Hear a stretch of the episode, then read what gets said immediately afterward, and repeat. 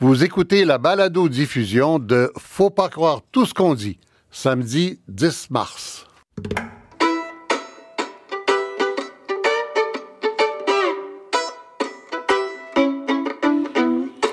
Faut pas croire tout ce qu'on dit.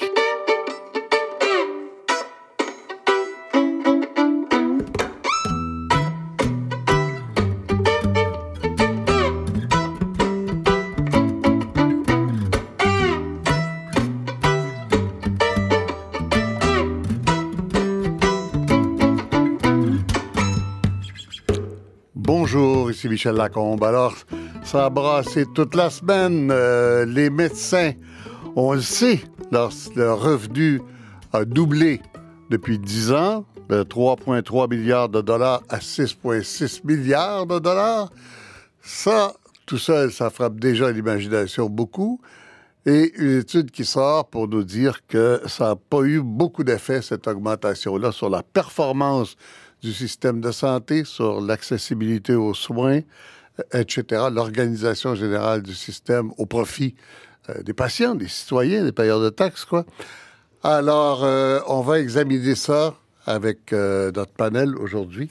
On aura euh, avec nous Astrid Broussel, euh, qui est euh, chercheur principal avec euh, Damien Contandriopoulos, qu'on connaît bien, de cette étude dont il a été question toute la semaine. Mais il y a, autre- il y a une autre étude qui avait été commandée en même temps par le Fonds de recherche en santé du Québec et euh, le, euh, le commissaire à la santé, euh, Robert Salois, qui a été, dont le poste est disparu dans les réformes du ministère de la Santé.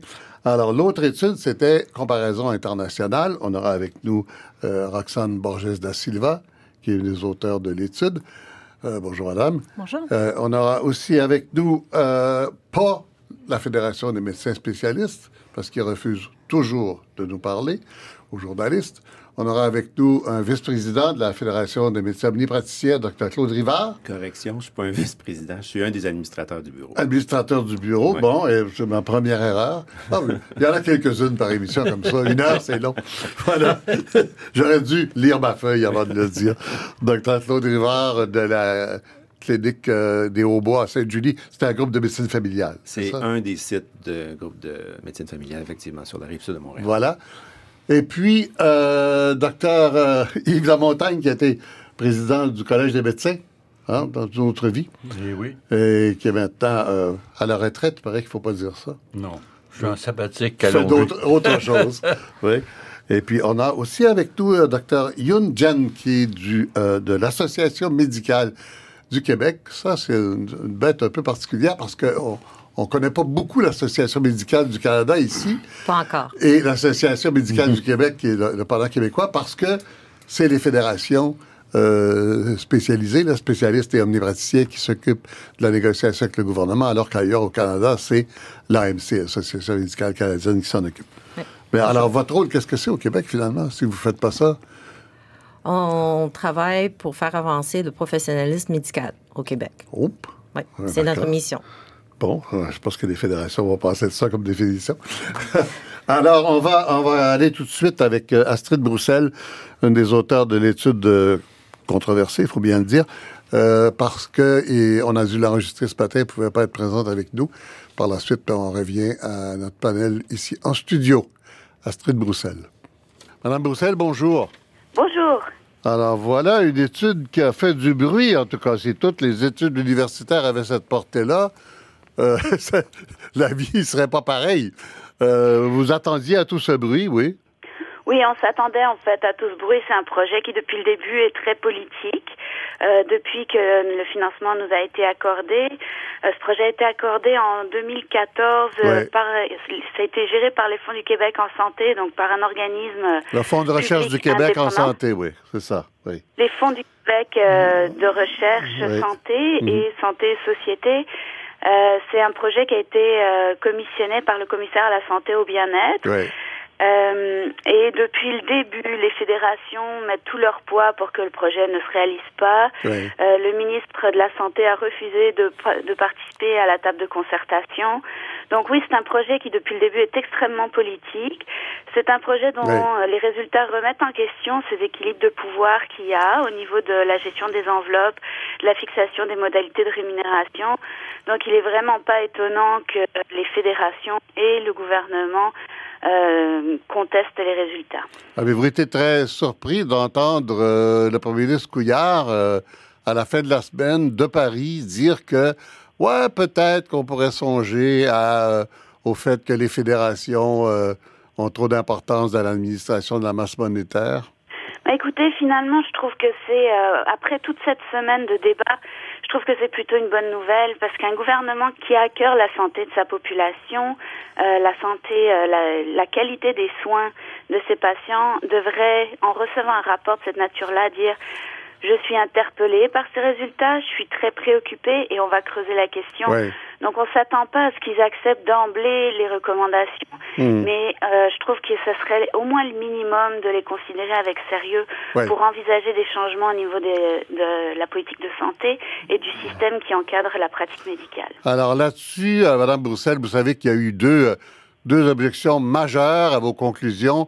Euh, je rappelle que vous êtes euh, chercheur principal avec Damien Contandriopoulos et que dans les, euh, dans les règles de la recherche scientifique au Québec, commandée par les fonds de recherche sur la santé, vous êtes les propriétaires de l'étude, en fait. C'est ça que nous expliquait M. Salois, le commissaire à la santé dont le poste a été aboli, mais qui avait commandé cette étude au départ.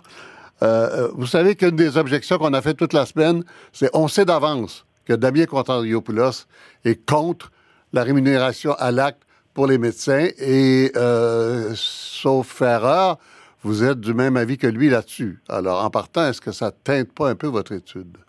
Écoutez, ce- cette étude, elle ne, vise pas à critiquer les médecins. C'est vraiment pas l'objectif de l'étude. C'est une étude. Euh, les, les médecins ils pratiquent dans un système qui encadre et qui influence leur pratique. C'est ce système-là qu'on remet en cause. C'est pas une critique à, la pratique médicale Ouais. comme telle. C'est le système qu'on critique.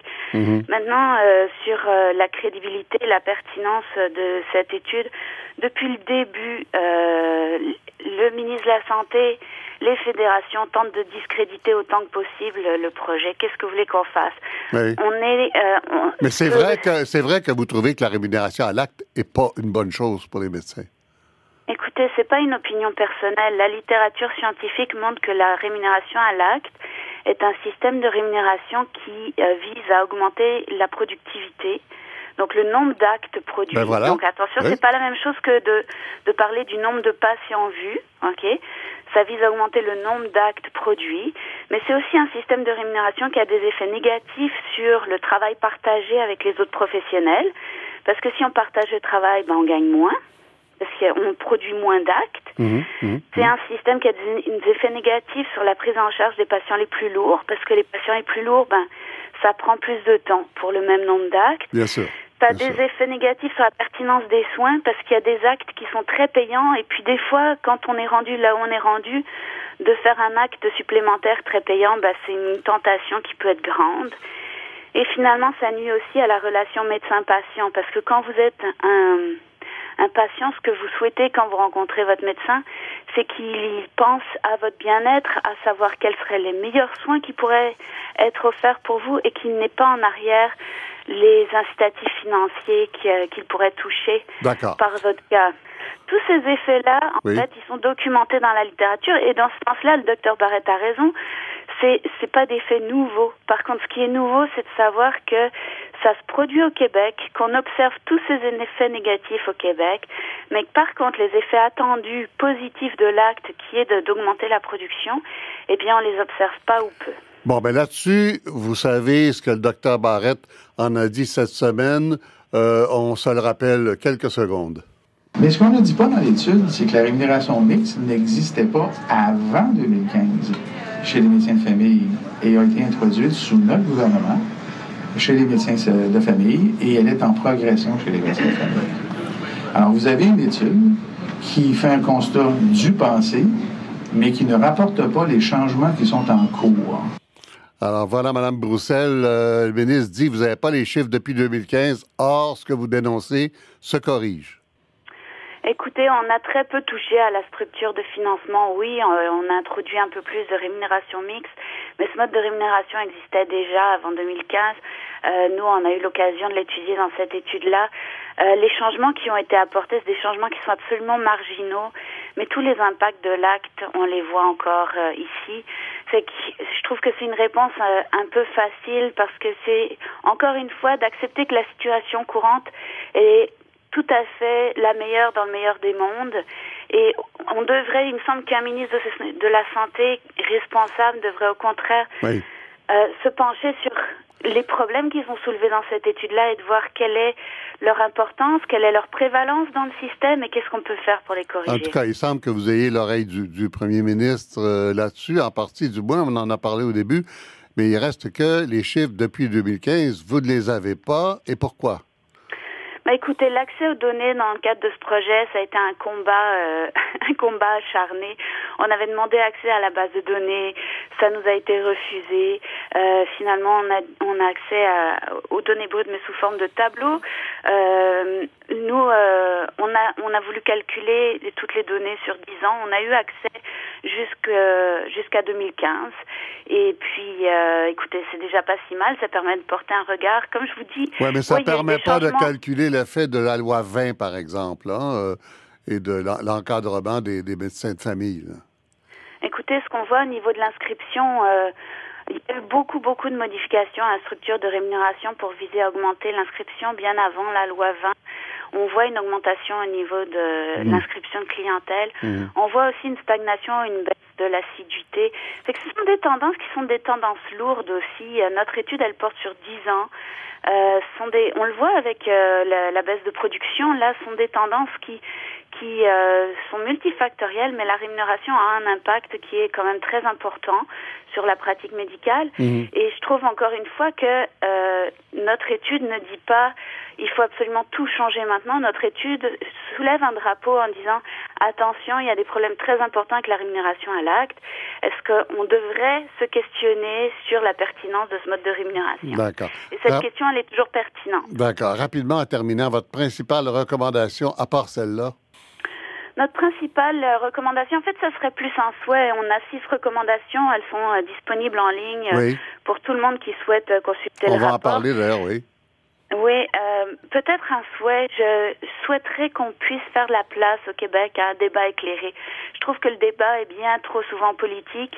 On le voit autour de ce rapport, il n'y a pas de débat tranquille. On n'est pas capable de discuter euh, de, résultats euh, tangibles. On est toujours à critiquer la crédibilité des chercheurs, la pertinence des données, la qualité de l'étude, alors que finalement, on devrait tous s'asseoir ensemble et voir comment on pourrait offrir les meilleurs soins patients et euh, monter le meilleur système de santé. En fait, les patients et la population sont les bénéficiaires de ce projet de recherche. On a travaillé pour eux, pour permettre de mettre en hmm. place un système de régulation qui favorise la, santé, la qualité des soins. Ils sont complètement absents du débat. Je trouve que c'est regrettable.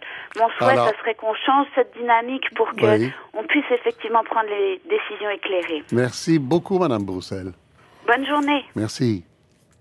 Voilà, Astrid Broussel, donc euh, co-auteur du rapport sur la rémunération des médecins et l'effet sur euh, la performance du système.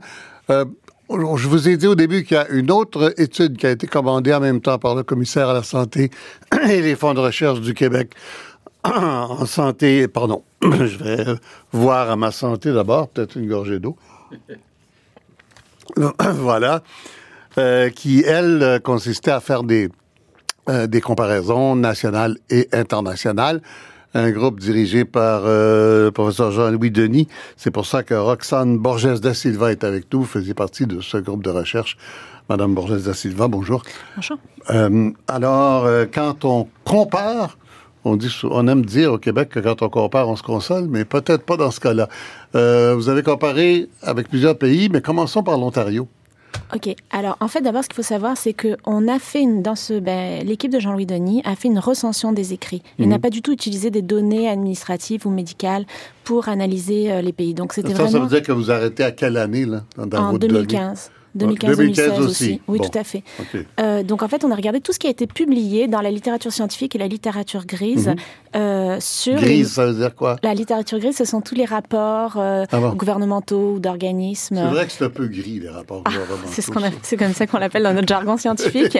Donc en fait, on a regardé tout ce qui avait été publié sur la, la rémunération médicale et Oui. on a regardé particulièrement les pays en fait comparables de l'OCDE, de l'OCDE, euh, comparables au Québec. Alors, est-ce qu'on se console ou non?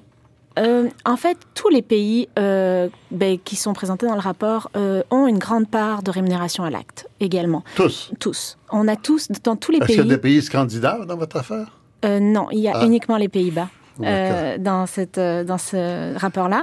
Donc, ce qu'il faut savoir, en fait, c'est que la rémunération à l'acte est le système de paiement qui a été mis en place au début. Puis, petit à petit, en fait, la rémunération à l'acte, on s'est rendu compte, donc, comme disait Astrid, euh, de, de ses limites. Et donc, on a mis en place d'autres modes de paiement, comme la capitation ou le salariat. Et la théorie économique, La capitation, pour qu'on se comprenne bien, c'est la prise en charge d'un groupe. C'est la, en fait, c'est un- une rémunération euh, pour prendre en charge un patient. On va dire, par exemple, bah, pour tel type de patient, on va donner annuellement tel montant d'argent au médecin. Euh, puis après, on a eu la capitation ajustée, qui, où on ajustait en fait le montant d'argent en fonction de la complexité des, des- des patients. Euh, j'ai perdu mon idée. Oui, ce que j'allais dire, c'est que en fait, la théorie économique euh, a montré les limites de ces, de, ce- de, de ces types de rémunération-là et de la combinaison aussi même de ces modes de rémunération-là, de base. La capitation, le salariat et Alors, la est-ce qu'on a trouvé des meilleurs modèles ailleurs? Alors, au niveau des meilleurs modèles, euh, en fait, c'est vrai qu'on trouve dans, certaines, certains endroits des modes de paiement, euh, des modes de rémunération complémentaires qui ont certains effets positifs, euh, comme par exemple la rémunération à la performance, mais qui ont également aussi des effets euh, inattendus. Alors, tous les modes de rémunération ont des, limites, des avantages et des inconvénients, et la combinaison de ces modèles-là dépend énormément du contexte dans lequel ils se placent. Donc c'est très difficile de dire ah ben aux Pays-Bas ils font des choses extraordinaires, c'est implantable au Québec. Non, ils ont un système de, de financement, d'organisation des soins de santé qui font qu'on ne peut pas implanter telle quelle la même chose qu'aux Pays-Bas ou qu'en Ontario. Un système de santé, c'est pas simple. Non, c'est très compliqué. Euh, la preuve, c'est, moi, c'est un chiffre qui m'a énormément frappé cette semaine. Euh, 63 000 appels Ouais. l'année dernière de médecins à la RAMQ pour savoir, coudon, je mets ça où, cet acte-là, ou euh, j'ai tel problème, je fais quoi avec? 63 000 fois les médecins du Québec ont appelé à la RAMQ. La, on- rémunération à euh, On l'acte, doit avoir un problème. comme je vous disais, la rémunération, ben, la rémunération s'est énormément complexifiée au cours des 50 années- dernières années au Québec. Et euh, les médecins eux-mêmes ont du mal à s'en sortir avec leur, euh, leur, euh, Mhm. leur guide de facturation et donc font des appels à la RAMQ pour, mais mes collègues pourront plus en parler que Oui, moi autour de la oui. table, Mhm. pour s'assurer qu'ils facturent comme il faut les choses parce que c'est de plus en plus complexe. Mhm. Alors, ça vous, ça vous mène à quelle recommandation, cette Ce façon de comparer les choses, oui? Mais en fait, ce qu'il faut savoir, c'est pour améliorer euh, la, la performance du système de, soins de, de santé, euh, non seulement il faudrait pouvoir avoir, selon moi, des systèmes d'information qui nous permettent de mesurer l'impact des, des incitatifs et des mécanismes qu'on Mhm. met en place, Mhm. mais aussi euh, il faudrait ben, pouvoir, peut-être comme disait Astrid, réfléchir à justement à cette organisation de la, de la rémunération et voir s'il n'y aurait pas moyen d'améliorer la combinaison euh, des modes de paiement Mhm. euh, dans, les, dans le cas du, Québec, mais Mhm. avec une ouverture de, tous les, de tous les parties prenantes et une, une Mhm. réflexion et une discussion entre eux. On n'a pas les spécialistes ici, on est habitués, hein, ça commence, euh, on commence à être habitués avec la nouvelle fédération. Euh, on a les omnipraticiens. Alors, est-ce qu'il y a une différence entre les deux euh, marquée? Je pense que chez les omnipraticiens, il y a plus de différenciation des modes de, de rétribution que, que chez les spécialistes. hein. En fait, les spécialistes peuvent être rémunérés, euh, sont majoritairement rémunérés euh, à l'acte et à la rémunération mixte, Mhm. euh, qui est une combinaison de, de, de forfait, salariat, si vous voulez, et de- et. Euh, puis, cette, comme le disent Astrid et Damien dans leur rapport, cette rémunération-là n'a pas beaucoup évolué au cours des, des Mhm. dernières années, sauf pour les psychiatres. Le, le seul, la seule chose qui a énormément changé, c'est les systèmes, les technologies qui les favorisent énormément, Mhm. puisque une opération de la cataracte se fait bien plus rapidement qu'il y a 20 ans Ouais, ouais, d'accord. ou une, une, euh, ou une, une lecture de radiologie. Alors que chez les omnis, Alors que chez les omnipraticiens, il y a eu énormément de changements, énormément de modifications, de, des, des ajouts de différents modes de rémunération euh, depuis le début des années 2000. Ça devient très, très complexe. mais euh, on, on- on se dirige vers un meilleur modèle ou non?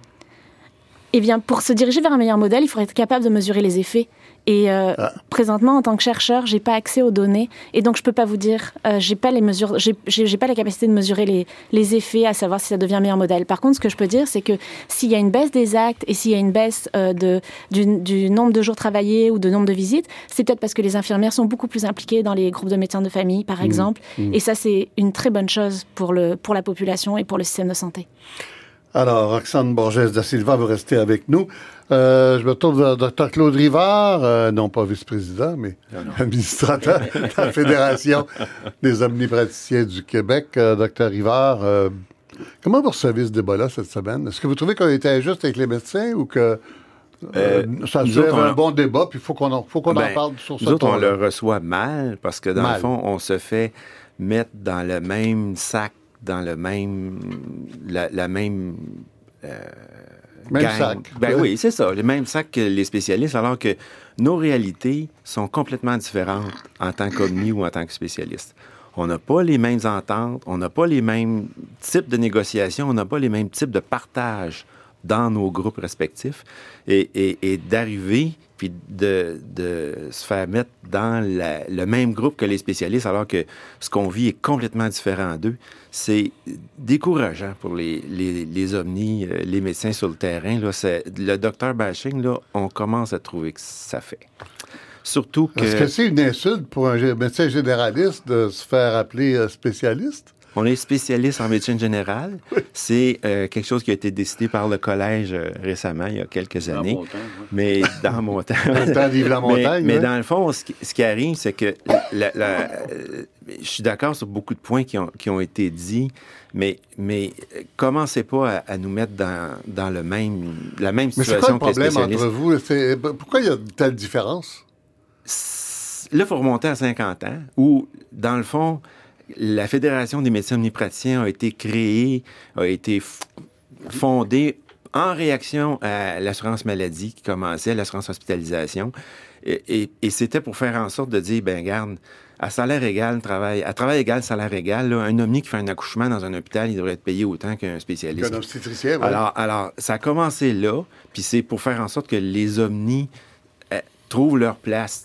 Niveau, au niveau euh, syndical, ça a été on était à l'hôpital, on veut pas se faire sortir de l'hôpital par les spécialistes. Et après ça, ça a été dans les années 70, quand le, le- le gouvernement a, a rentré les CLSC, il y a les médecins qui se sont dit non, non, nous autres, on tient à notre pratique Bon. libérale privée en bureau.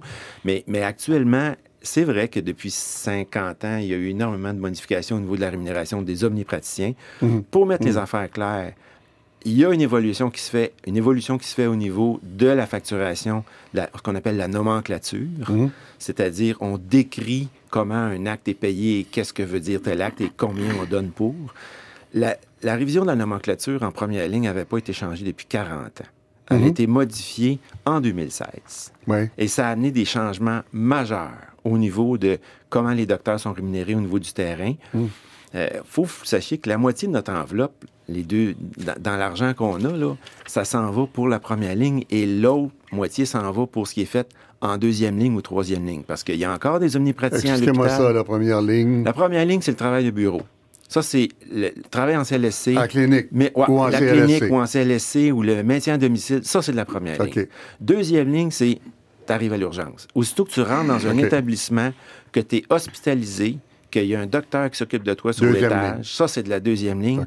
Moi, j'ai fait de la deuxième ligne en tant que médecin d'urgence et j'ai fait aussi ce qu'on appelle la troisième ligne en tant que médecin aux soins intensifs pratique que j'ai cessé il y a Mhm. deux ans. Mais dans le fond, c'est pour vous aider à comprendre les échelons où la moitié de notre Ben, enveloppe s'en va pour ce qui est fait en établissement et l'autre moitié s'en va pour ce qui est fait en bureau. OK. Mais vous comprenez très bien que le public commence à voir les médecins d'un drôle d'œil. D'abord, de 3,3 à 6,6 milliards en 10 ans, c'est beaucoup. Ça, c'est les deux fédérations.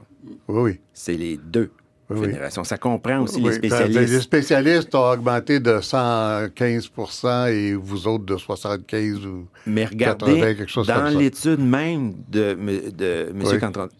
Oui.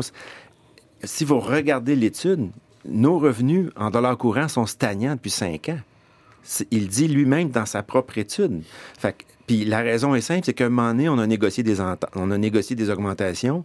Le gouvernement nous est revenu en disant on n'a pas l'argent, on a reporté l'argent. OK.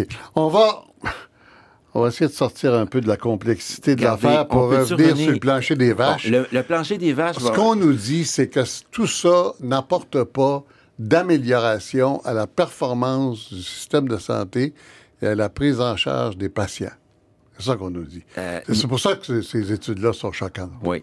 La- non. Comment euh, ça se fait, la comment ça, raison- fait que ça va? Si vous ne faites pas de meilleure performance? Ça dépend comment vous mesurez la performance. Là, il faut que vous fassiez extrêmement attention parce que nous autres, depuis 10 ans, on a un, un pourcentage de la capitation. Ça, ça veut dire on ne te paye pas pour faire un acte. On te paye plus parce que le patient que tu vois est plus lourd. On te paye plus parce que le patient a plusieurs pathologies qui nécessitent d'avoir un suivi. Fait qu'une jeune fille de 18 ans qui vient me voir pour la pilule, c'est pas comme un insuffisant cardiaque, diabétique, insuffisant rénal et tout le Bataclan qu'il va falloir que j'en vois Non, non, plusieurs fois dans la... Alors, ce patient-là, ou un patient qui a un problème de santé mentale, lui, il va générer plus de visites que D'accord. quelqu'un qui a un problème de santé plus léger, on va dire. Et moi, quand je vois ce patient-là, on me paye plus. La capitation, c'est ça. C'est que moi, c'est deux patients. Je suis payé pour les deux patients, mais pour un patient qui est plus lourd, je vais recevoir des forfaits de plus. Et ça, ce n'est pas de l'acte. Et ça représente actuellement Oui. 40% de mes revenus. Mhm. Et ça représente 40% ben, des revenus des Donc, omnipraticiens les de la médecins de famille, avec les groupes de médecine familiale, entre autres, se- se- sont en train de quitter le modèle de la rémunération à l'acte exclusif. C'est ça, Ben, la rémunération à l'acte exclusive, on a fait un article, nous autres, dans le Médecin du Québec, en mars 2015, puis on dit la capitation existe déjà, oui, elle est déjà sur le terrain. Fait qu'on on, le, le- le- le travail, Et la le fait qu'on voit pas, et le fait qu'on voit pas la- le résultat de la performance dans la prise en charge des, des patients, c'est parce que, est-ce que le docteur Barrette a raison, c'est parce qu'on n'a pas les chiffres depuis c'est 2015? c'est pas vrai, ça. Regardez, Ben, c'est ce que disent les études. là. Regardez là, depuis deux ans, là, on a inscrit un million de plus de patients qui n'avaient pas de médecin de Ça, c'est depuis 2015. ouais, Ouais. C'est ça. Alors, euh, ça, là, c'est c'est un, effet direct Oui. du travail qui est fait terrain Oui. par les docteurs Bon. de première ligne pour prendre en charge des patients. D'accord. Et on s'attendait à ce que... le- Puis ça, je, je m'inscris en faux par rapport à ce qui est dit au niveau de l'étude. Quand il dit que l'accessibilité est moindre, actuellement, on est à 84% d'accessibilité. Ça veut dire que au niveau des mesures qu'on a, non seulement on inscrit plus de patients, mais en plus, on est accessible pour faire en sorte de voir les patients. Hum, C'est, c'est- c'est- on, on sent mal, tu sais, c'est décourageant de se faire traiter de, de, de flanc mou, dans le fond, de paresseux. Encore une fois, vous trouvez que vous payez pour les médecins spécialistes Ben, c'est non, c'est que Dans l'opinion publique, je veux Oui, dire. je le sais, mais regardez qu'est-ce qui se passe là, c'est que un patient qui, à cause, puis ils le disent même dans l'étude, on n'a pas tenu compte de la, du vieillissement de la population. Les cas qu'on voit sont plus lourds, ils prennent plus de temps. Alors, il y a encore OK. 24 heures dans une journée, je ne verrai pas plus de patients si tu me payes plus parce qu'ils sont plus longs à voir. Alors, comme on l'a dit au début, euh, on n'a pas les médecins spécialistes avec nous. On en a un. Un psychiatre qui était qui est, qui est pas ici comme médecin spécialiste, qui est ici comme ancien président de l'ordre du Collège des médecins, Yves Lamontagne. On avez l'impression qu'on refait toujours le même débat depuis 20 ans, 30 ans, ou s'il Oui. y a des caractéristiques euh, plus inquiétantes Il y a maintenant? deux, là? trois points que, que je viens d'entendre. Premièrement, moi aussi, je fais une différence entre les médecins spécialistes et les médecins de famille, les médecins omnipraticiens, pour qui, moi, j'ai beaucoup d'attachement. Mm. Ce sont eux qui sont en première ligne. Ce sont eux qui ont toujours de la misère à avoir des J'ai j'ai envie consultations. de citer le docteur François Forêt, là, qui est le docteur de l'environnement, euh, François, François Rives, excusez-moi, Hein? qui, qui disait Moi, je suis devenu spécialiste parce que généraliste, c'est trop compliqué. Il faut contrôler un trop de choses en médecine. faut qu'ils sachent tout, eux autres, comprenez-vous? Ouais. Deuxième des choses, on le regarde de façon très ter- terre à terre. Quand vous regardez la rémunération, chez les spécialistes, on dépasse maintenant l'Ontario. Chez les omnis, on ne les dépasse pas. Donc, il y a encore un gap entre les deux. Et même si les spécialistes dépassent l'Ontario, moi, je trouve bien de la misère quand on fait des comparaisons avec l'Ontario, parce que l'Ontario est plus riche que nous autres. Si tu vas en Ontario, ça coûte plus cher de t'acheter une maison, Tout à etc. fait. Tout à Alors, fait. je trouve que c'est toujours une mauvaise comparaison à faire avec l'Ontario. Deuxième des choses, quand vous en regardez dans les, dans- quand vous regardez dans les médias actuellement, je pense que les médecins spécialistes sont davantage attaqués que les médecins de famille. Parce que les gens ont toujours confiance dans leur médecin de famille, mais ils sont pas capables d'atteindre le médecin spécialiste. Oui, mais quand tu es sur la table d'opération, tu as confiance au spécialiste. Ben, plus je choix. souhaite que ce soit comme ça. Là. Puis en fait, de fait, mais ça, c'est le problème du système que vous soulevez, M. La, euh, monsieur Lacombe. La difficulté du système, c'est d'y entrer. Une Mm. fois que vous y êtes entré, je me souviens d'une ancienne euh, enquête, là, 93% des Ouais, gens étaient ouais, satisfaits ouais, une fois que clair. Mm. vous êtes entré dans le système. Le problème, c'est d'y entrer. Il y avait ce problème-là en médecine de famille, où euh, les gens n'avaient pas tous un médecin de famille. C'est en train de s'amenuiser tranquillement. Entre 2015 et 2018, ce qu'on a sorti, là, maintenant, bon, on dit, ah, là, c'est un autre paire de manches, etc. Ben, la seule façon, il faudrait faire une autre étude pour évaluer ça. Moi, j'ai rencontré un médecin spécialiste la semaine dernière, de façon étonnante, qui me dit, écoute, depuis 2015, là, je vais t'avouer, j'ai pas rien changé dans ma pratique, puis je fais plus d'argent. Bizarre, n'est-ce pas? Oui. Alors, Ben, vous voyez- bizarre. Non, ça s'appelait. Ça, le docteur Barrette est assez clair là-dessus. Il dit ça, c'est le rattrapage. Mais elle n'est pas toute. Oui, c'est ça qu'on se fait dire. Le rattrapage, je voudrais dire que je vous dirais qu'au niveau financier, Oui. les spécialistes se sont rattrapés pas à peu près. Là. Oui. Puis plus, là, je, je lui mène la jaquette, puis tout ce que vous Ah! voulez en plus. Là. La fameuse jaquette, Quand on a tellement arrivé, parlé. L'assurance maladie, il y avait 500 actes. Oui. Maintenant, pour les spécialistes, il y en a 11 000. 11 000. Juste pour gérer ça à la régie, combien ça coûte, ça, à la population? 11 000 divisé en trois, paraît-il, par- multiplié par trois, parce Ah que oui, sûrement. il peut y avoir trois caractéristiques ouais, différentes à chacun Alors, 11 000 imaginez combien ça nous coûte, On ça. à 33 000. Juste pour gérer Oui. ça.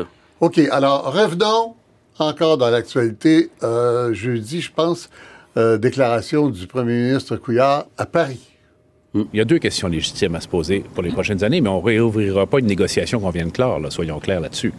Euh, D'abord, cette question euh, sur l'administration ou l'auto-administration des masses euh, par les fédérations.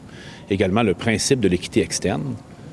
Est-ce qu'on va continuer à se déclarer dépendant de ce qui se décide ailleurs pour l'enveloppe de rémunération des médecins, par exemple? Je pense que c'est une question légitime à poser. Oui. Oui. Alors, est-ce que euh, le premier ministre a bien compris euh, la nature du débat de cette semaine? Ben, je pense qu'il a bien compris. Le problème qu'il y a, c'est euh, comment on passe à travers ça quand on est en préélectoral. Là, c'est une autre question fondamentale. C'est qu'on est en préélectoral et ça risque de leur coûter très cher, à mon avis. Euh, alors donc, ils essayent de s'en sortir, comme tout, tout bon politicien, en disant, ben oui, on va regarder ça, peut-être qu'il faut changer des affaires. Ça risque de leur coûter très Mais- cher parce que le public. Qu'est-ce Voilà. que le public reçoit le plus mal, à votre avis? Ben, le public, vous savez, moi, j'ai toujours dit à mes étudiants dans le temps, quand vous voyez un patient qui gagne 40 000 par année, puis qui a quatre enfants, puis qui reste euh, dans le bas de la ville, ne donc pas vous plaindre sur le salaire que vous faites comme médecin. Ouais. Et je pense qu'on est très, très gâtés dans notre société comme médecin. Hmm. Ben Alors, quand vous entendez ça, des choses comme ça qui sortent, Hmm. mettez-vous à la place de la population. Les gens sont pas contents parce qu'en plus, ils estiment ne pas avoir le service. Hmm. Quand vous avez le service, au moins, vous vous plaignez pas. Mais quand vous l'avez pas, là, vous avez des bonnes raisons de vous plaindre. Et je pense que c'est le cas actuellement où la population est relativement montée contre les médecins ouais, à cause de ça. Restez avec nous, Yves Lamontagne. Euh, je me tourne vers le docteur Yun Sen- euh, Jen? Jen. Young Jen euh, de l'Association médicale du Québec. Vous, vous voyez ça un peu à l'extérieur. Vous n'avez pas de rôle direct de négociation à l'Association médicale. Vous, vous êtes un rôle de représentation générale des médecins spécialistes et omnipraticiens. Comment vous voyez euh, cette semaine? Bien, nous, on a un rôle d'élargir la perspective sur tout ça. Il y a beaucoup de choses qui se sont dites, mais on pourrait essayer de simplifier ça. Oui. Ce qu'on peut retenir de l'étude... Je serais de- très reconnaissant si vous arrivez à simplifier Oui, ça. oui, c'est ça. Ce qu'on peut retenir surtout dans l'étude euh, pour euh, l'analyse des, des données euh, de la RAMQ, on peut retenir qu'il n'y a pas nécessairement un lien entre la rémunération, au moins le niveau de rémunération, Oui. puis la productivité. Euh, productivité euh, décrit en termes de volume de services, de quantité de services. que ce que M. Couillard dit, c'est qu'il y a, il y a un rapport. C'est que si tu es payé à l'acte, tu vas faire plus d'actes. Exactement. Et ce que cette étude vient de, dire, vient de faire, c'est de le contredire. Ah bon? Et donc, euh, dans la partie de, de l'entrevue avec les médecins, ce qu'il faut retenir, c'est qu'on- que la rémunération, qu'on parle du niveau ou du mode de rémunération, ce, ce n'est pas nécessairement le meilleur facteur à considérer si on veut changer la pratique médicale, puis si on veut faire un changement dans le système, dans la performance du système. Donc, ces deux mis ensemble, c'est intéressant, mais il faut pas juste regarder ce que l'étude dit, il faut regarder ce que l'étude ne dit pas. Donc, on a beaucoup misé sur la quantité de services, mais Oui. on a parlé très peu de qualité de service. Oui. Ça, c'est un élément important à considérer si on veut voir l'effet sur la performance globale du système de santé. Plus difficile à calculer, la qualité. C'est ça, plus difficile à calculer et les chercheurs n'avaient pas les données. Ils ont demandé accès à plus de données, des données plus fines et ça a été refusé. Donc, C'est normal qu'on ait de la limite. difficulté comme ça à avoir les Il y données a au Québec? toujours. Ben, on a plus de difficultés au Québec qu'ailleurs. Donc, Ah oui? si on Qu'en se compare, Ontario, par quand- exemple, oui, ou en exactement. C'est, c'est Ouais. l'AMQ, euh, à travers euh, notre réseau de- de- d'associations médicales, on sait que au Québec, particulièrement, c'est beaucoup plus difficile d'avoir des- l'accès à des données de, de, de services. Qui, qui est chien de garde, là, la RAMQ, le ministère, le ministre? le- Ouh, euh, c'est, euh, ça, c'est une bonne question. Euh, C'est dur de savoir qui est le vrai chien de garde. Il y a la commission euh, d'accès à l'information aussi qui, euh, qui donne son droit de veto sur l'accès aux données, euh, ben, sur les données auxquelles on peut accéder. La commission d'accès à l'information qui donne un droit de veto, vous voulez Oui, dire? c'est-à-dire que la commission d'accès, euh, tous les chercheurs qui font une demande de données à la RAMQ doivent passer par la commission d'accès à l'information qui, qui analyse le protocole de recherche, qui analyse les données qui sont demandées. Et notre commission d'accès est passée ouverte euh, là-dessus? Elle, pose- elle pose beaucoup de problèmes, mais, mais dans le respect, soi-disant, de, de, de, la, po- de la confidentialité des patients. Mais on, des C'est fois, les ça, chercheurs... Roxane Borges, vous dites ça, Ouais, là, ouais. En, en fonction des, des, de l'expérience de recherche que vous Tout avez. à fait. Mais malgré Oui. ces limites, Oui, il y a, euh, y a quelque Jen, chose oui. à souligner, c'est que toute étude a des limites. Toute étude. Ben oui. Et c'est pour ça que C'est important. C'est ça. Et c'est pour ça que c'est important de non seulement regarder cette étude, mais de la mettre à la lumière avec d'autres études qui ont été faites sur le même sujet. Et là-dessus, je, dis, je citerai une étude qui a été faite, une étude similaire qui a été faite en Colombie-Britannique sur la productivité des médecins de famille, les 6500 médecins de famille en Colombie-Britannique. Et on a vu que sur à peu près la même période, la productivité des médecins, calculée en termes de, de nombre de visites, a diminué aussi, a diminué de 14% alors que leur salaire était gelé. C'est la rémunération sur cette période-là de 7 ans n'avait pas changé. Alors, on voit à travers ces deux études mises ensemble qu'il n'y a pas nécessairement un lien entre le niveau de rémunération et la productivité des médecins. Et ça, c'est quelque chose, c'est un principe qu'on connaît déjà en ressources humaines, que la rémunération, c'est c'est pas nécessairement un facteur de motivation très, très efficace à long terme. Peut-être à court terme, ça va faire un effet, mais à long terme, pas fort. Et c'est pour ça que si on met toutes les études ensemble, l'étude de, de Jean-Louis Denis euh, international euh, avec l'étude de Damien euh, Contandropoulos et Astrid Broussel, si on met tout ça ensemble, on se rend compte que si on veut vraiment avoir un levier de changement, c'est pas le levier financier qui est le plus important. Il faut commencer à jou- jouer sur les facteurs organisationnels. Il faut, faut travailler sur l'organisation Oui. des services. Faire suivre le modèle qu'on a suivi avec les groupes de médecine familiale pour les médecins généralistes. C'est un peu ça. On a, Oui. c'est, Oui. peut-être, notre seul modèle à succès euh, au Québec dans l'amélioration Ben, de la performance. C'est un modèle qui est copié, dans le fond, parce qu'il y a déjà des provinces qui avaient commencé avant le Québec. Qui, ça, en Ontario, ils appelaient ça des Family Health Group, Family Health Network. Mais, mais effectivement, le, GM, le, le modèle GMF est... euh, imaginez que... Bon, on va vous mettre une image claire, là. Un tabouret, ça marche quand ça a trois pattes. Ou quatre. Ah! Est-ce que vous trouvez que c'est plus stable à quatre? Euh, ça dépend du plancher. Mais regardez, mais regardez là, la relation médecin-patient, là, avant ça, là, c'était, c'était un, un tabouret à trois pattes. Oui. On avait un docteur, un patient, et le lien entre les deux, c'était sa secrétaire. Mm. Ça, c'était le modèle qu'on avait avant. Mais, mais, mais là, on vient de rajouter dans les modèles GMF une infirmière. Et là, d'habitude, quand tu as quatre pattes, tu as aussi des petits bâtons en bois tout le tour là, qui font en sorte de t'aider à tenir ton, ton tabouret un petit peu mieux. Là. Mais là, on est actuellement en transformation au niveau du réseau où on a rajouté des ressources supplémentaires qui sont des infirmières et qui font en sorte qu'il y a une partie des visites qu'on faisait avant. Moi, mes patients, là, les diabétiques, je les voyais quatre fois par année. Mhm. Puis il y avait des, des bilans qui étaient faits, puis des suivis. Là, à cette heure-là, L'infirmière. c'est l'infirmière qui fait ça. Fait qu'il y a une partie des visites que moi, je Mais faisais. là, je comprends pas votre tabouret à quatre pattes. là. C'est une bonne chose ou une mauvaise chose? C'est une bonne chose. Ah bon? Parce que le, Parce que vous me disiez qu'à trois pattes, c'était plus stable. Non, mais c'est parce que, la- regardez qu'est-ce qui se passe, là. Moi, je pense que un tabouret à quatre pattes est plus stable. Puis là, on est en train de rajouter un dossier en plus avec des travailleurs sociaux, puis avec des, des psychologues, puis avec des nutritionnistes.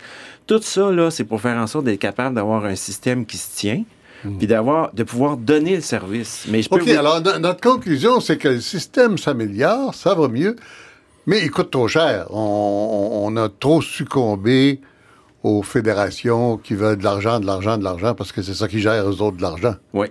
Ben, nous que- autres, on, Vous êtes d'accord avec ça? On fait pas juste Le gérer de représentant de l'argent. la Fédération des omnipraticiens est d'accord avec ça. Regardez, on est un syndicat pour négocier non seulement l'argent au niveau des enveloppes pour qu'on ait une parité avec les autres provinces, mais en même temps pour négocier l'organisation sur le terrain.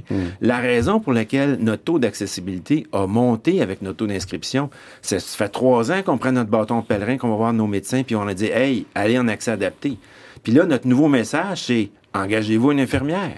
Si vous n'êtes pas capable d'en avoir une au GMF, comme les dentistes, quand vous allez chez le dentiste, vous voyez son hygiéniste dentaire en premier, puis vous avez un bon service. Le dentiste fait sa job, l'hygiéniste fait sa job.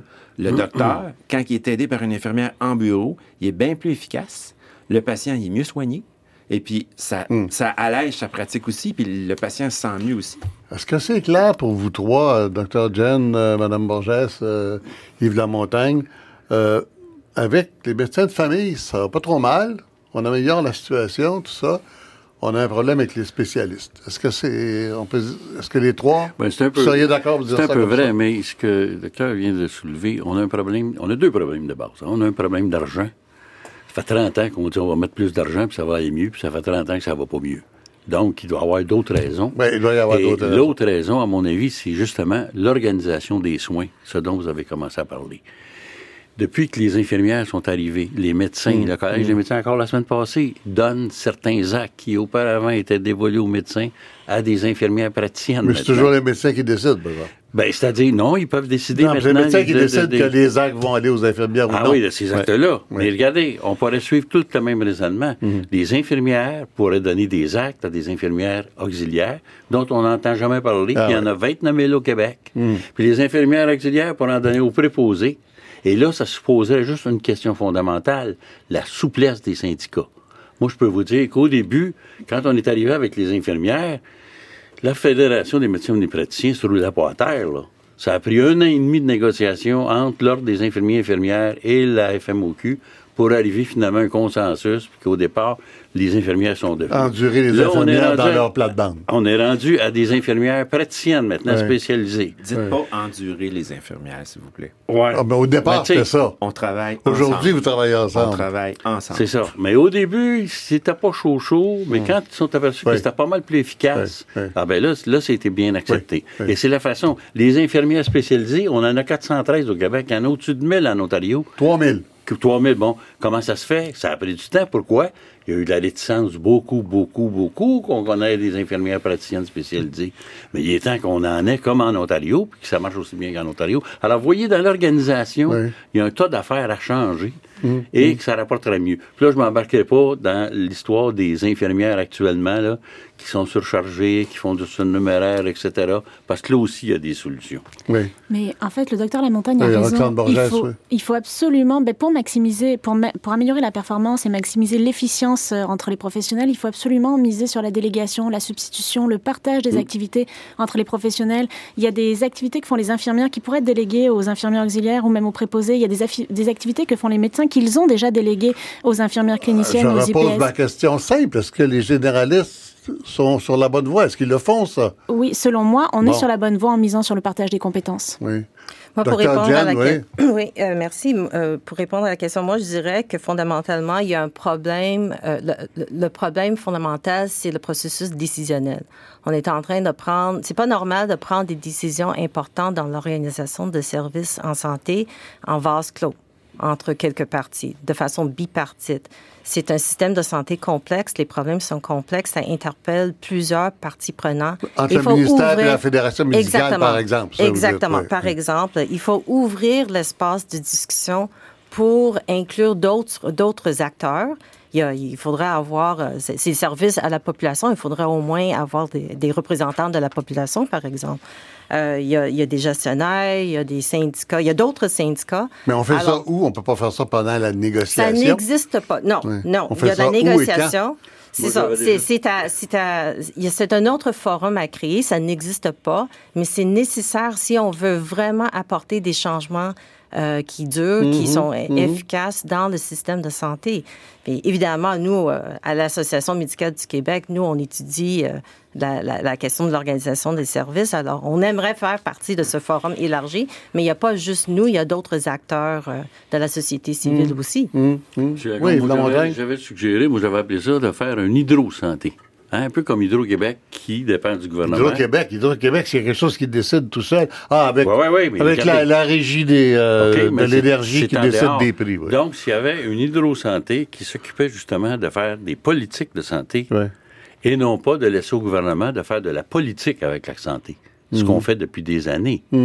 Et à ce moment-là, c'est un peu dans, dans le sens de, de- de ma collègue, c'est qu'à ce mais ça moment-là... existe-tu quelque part, ça, Non, cette non, ça- n'existe pas. Ça existe en Ontario, Ça existe en- pas. en- au Danemark, euh, en Ben, dans les France. pays euh, scandinaves sont probablement beaucoup plus ouverts que nous autres sur des, des structures comme ça. D'ailleurs, ça démontre d'un pays scandinave Ouais. où vous avez beaucoup moins de fonctionnaires qu'au Québec. Ouais. Je sais pas, moi, en Suède, il y en a 30 000, ici on en a 100 000 fonctionnaires pour la même affaire, imaginez. Ouais. Alors, puis des ministres, il n'y en a pas des tonnes là, dans, dans ces coins-là. Alors, c'est une autre façon de voir euh, les, choses à Au-delà ce des moment-là. politiques, il faut aussi se doter d'outils pour mesurer l'effet de ces politiques-là et, et évaluer le- le- les nouvelles politiques qu'on met en place. Et, et il faut avoir une entité indépendante euh, du politique, justement, pour être capable de ça. mesurer les effets et avoir accès à ces données pour mesurer les effets.